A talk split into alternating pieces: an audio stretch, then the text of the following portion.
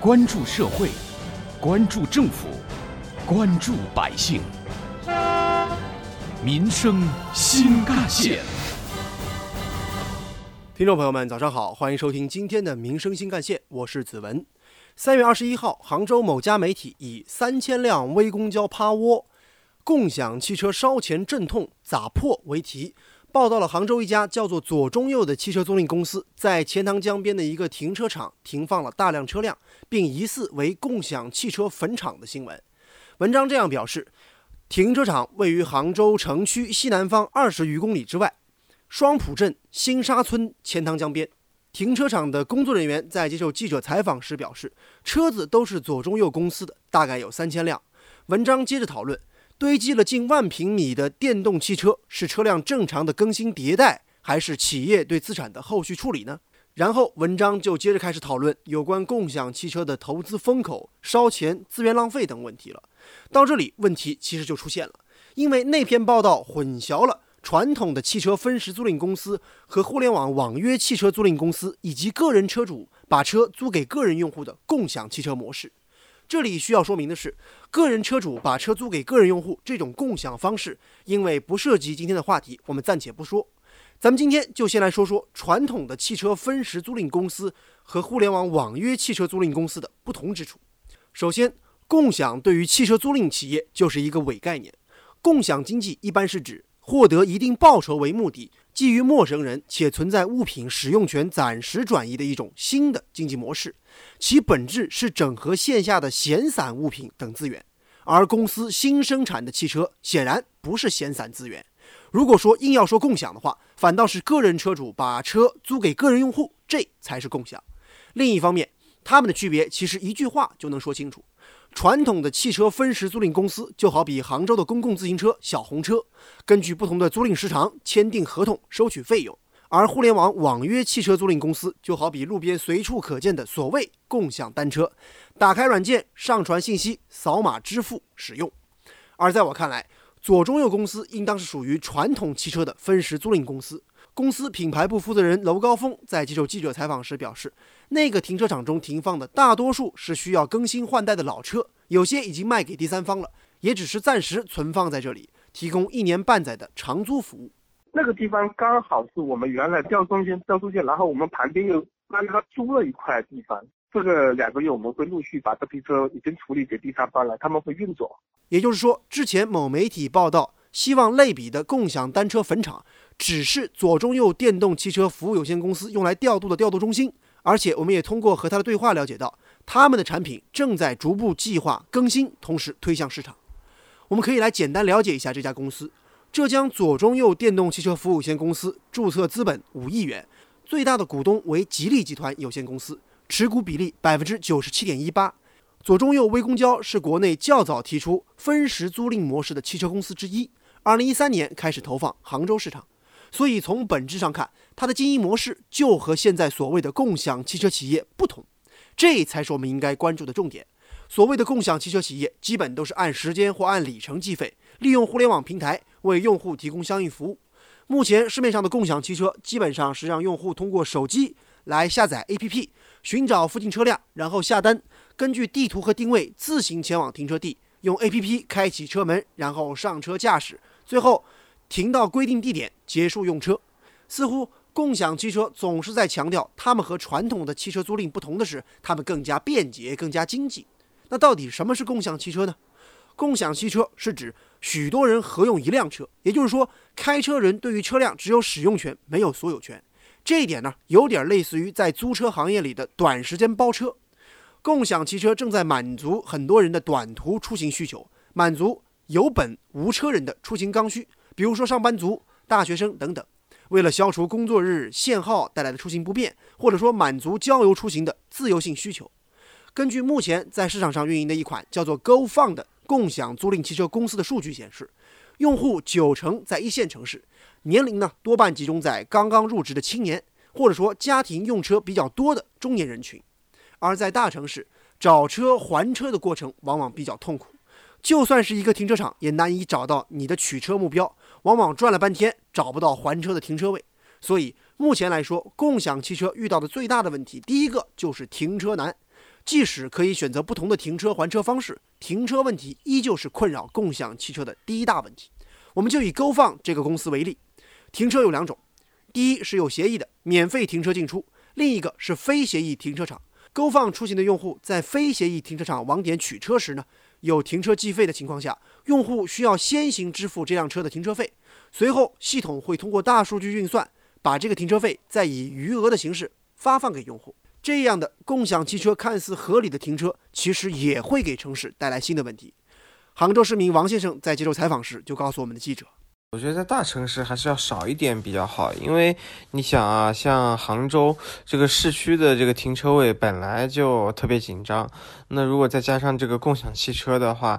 嗯，如果是这个共享汽车没人开，就一直停在那里的话，那是。”非常占地方的呀，那你不管这些公司有没有给政府或者停车场交停车费，那它这个占用大量的这个呃空间，这个是事实，是不是？正如王先生所说，公平性是一方面，另外我们还要看到，这些互联网公司在运营的时候，也会或多或少的存在人手不够、专业性不足的问题，一旦维护保养不力，就会给用户的安全埋下隐患。小黄是杭州一名即将毕业的大学生，因为还没有自己的车。所以他使用过很多不同的共享汽车软件，他也跟我们的记者分享了他自己的用车经历。我曾经用过几个品牌的共享汽车的 App，比如那个滴滴，还有。手气还有熊猫，我觉得就各有长处的吧。有的比较便宜，比如有一次就是我要去杭州萧山机场，就是接我妈。那次我用的应该是滴滴，因为滴滴在那块儿开了一个机场的点。不过就是有的时候啊，我就觉得共享汽车它每一个车的车况不是很好。有的时候我开车啊，那方向盘都是歪的，然后。有的时候开着那个车啊，就是开在路上，它会左右飘，安全隐患还是蛮大的。在小黄看来，所谓的共享汽车其实很像共享单车，虽说使用方便，但往往体验感不太好。就比如很多共享单车，车铃铛不响，座位和龙头总是歪的，等等这种情况。对此，杭州市的市民李女士也深有体会。我觉得共享汽车还是很方便的，但是有几个问题啊，比如前一个人用完了车子之后，车子里面可能搞得很脏，也没人管；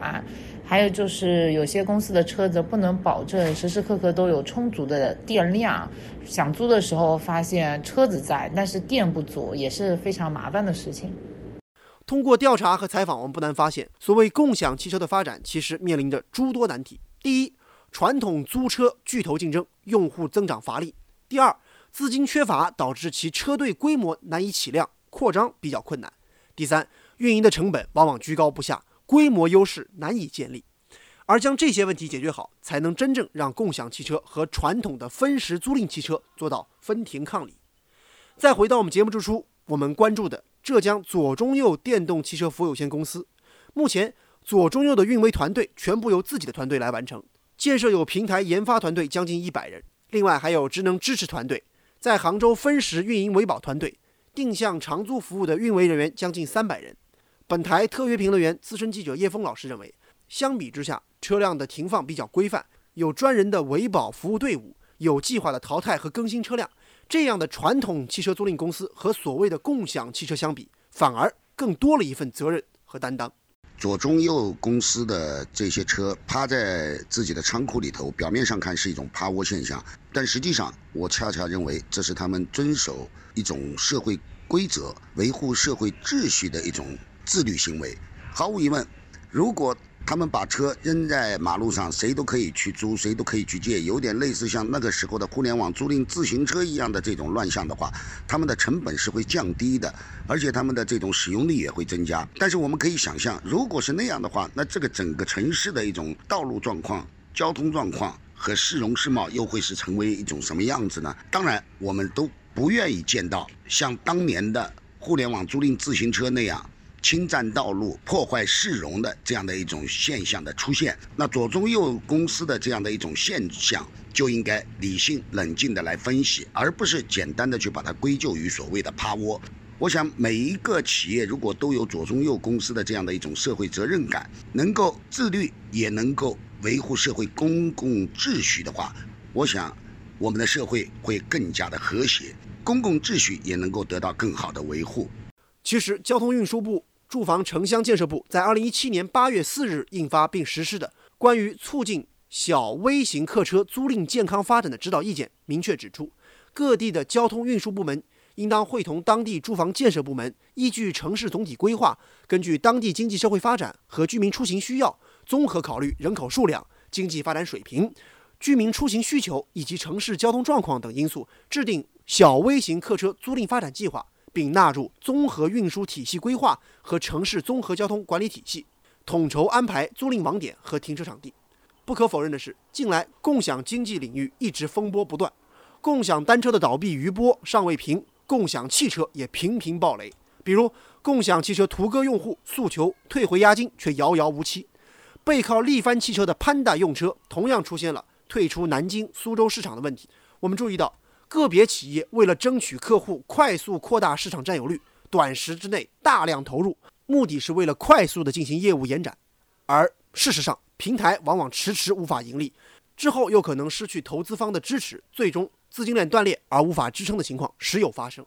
面对共享大潮的大浪淘沙，到最后还是要回到市场的有序竞争当中来。传统的汽车租赁公司有着重资产、高门槛的特征。跑马圈地的玩法，在这一行业终究是行不通的，必须一步一个脚印，不然一个个倒下的共享单车企业，就会是野蛮扩张的共享汽车企业可见的未来。我们的记者在采访中得知，目前杭州的共享汽车的停放和共享单车的停放不同，停放场地不需要向城管部门申请和申报停车地点，只需要各家企业和城市中的停车场洽谈停车地点，并各自商定收费标准就可以。而交警的管辖范围也仅限于该车出现了违停或者其他道路交通违法情况时，而运管部门给我们记者的答复是，这类车辆也不属于运营车辆，目前不在运管局的监管范围之内。那么，谁来控制共享单车的数量，也成了政府相关部门需要面对的新问题。政府的监管更不应缺位。共享汽车的未来应该如何规范管理，我们会持续关注。好，感谢您收听今天的民生新干线，我是子文，下期节目。我们再见。